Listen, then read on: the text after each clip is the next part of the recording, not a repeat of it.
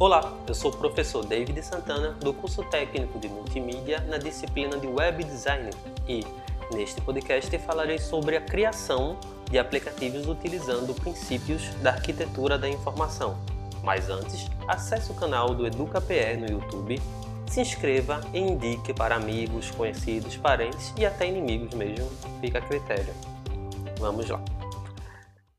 Na videoaula eu falei um pouco sobre um, os princípios da arquitetura da informação, tendo um sentido, tendo um destaque maior para modelos mentais, com ênfase no X, o Y, o I, que é usuário, interface do usuário e experiência do usuário, que eu já falei em alguns outros momentos, e também está lá no e-book, e principalmente destacando o Gestalt, trazendo alguns exemplos de Gestalt.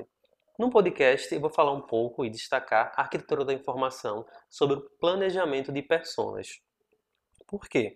Sobre o planejamento, tem uma videoaula extra, vocês podem ver lá no AVA, que fala sobre alguns, alguns programas interessantes, no caso o Jamba e o Lucidchart.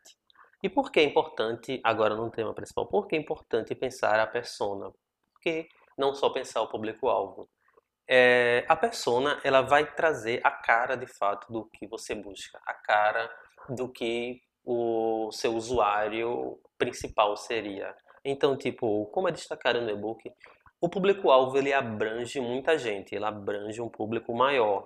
E muitas vezes você precisa entender alguns recortes para ver falhas e acertos. Por isso, é muito importante ter uma persona verificada. E é importante também lembrar que a persona não é só algo positivo. A persona pode ser um hater.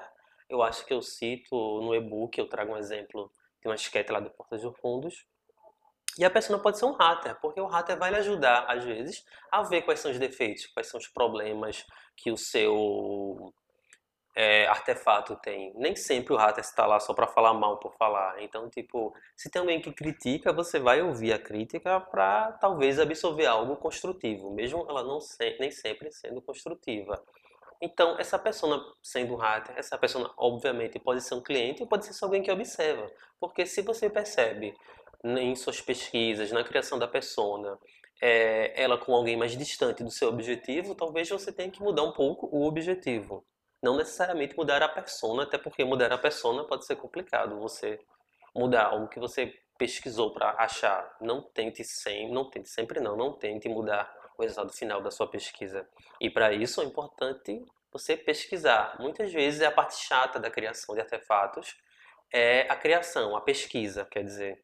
Muitas vezes a parte mais legal é a criação, é você ver como juntar imagem, é você ver o vídeo, colocar no ar, essas coisas. E a pesquisa acaba sendo algo chato, e não é a pesquisa para levar as pessoas, para você entender seu wireframe, para você entender fluxo hierárquico, enfim, para você arquitetar a sua informação, você precisa pesquisar. E existem várias formas, e no e-book tem um pouco sobre isso. Como pesquisar, e dá para se fazer de forma simples. Na terceira competência eu trago alguns exemplos a mais sobre aspectos da habilidade, sobre aspectos de como aferir isso, certo? Mas não deixe de tentar fazer uma pessoa, não deixe de tentar buscar algo além do público-alvo. É isso, muito obrigado, espero que tenham gostado do podcast, dessa dica extra. Tchau!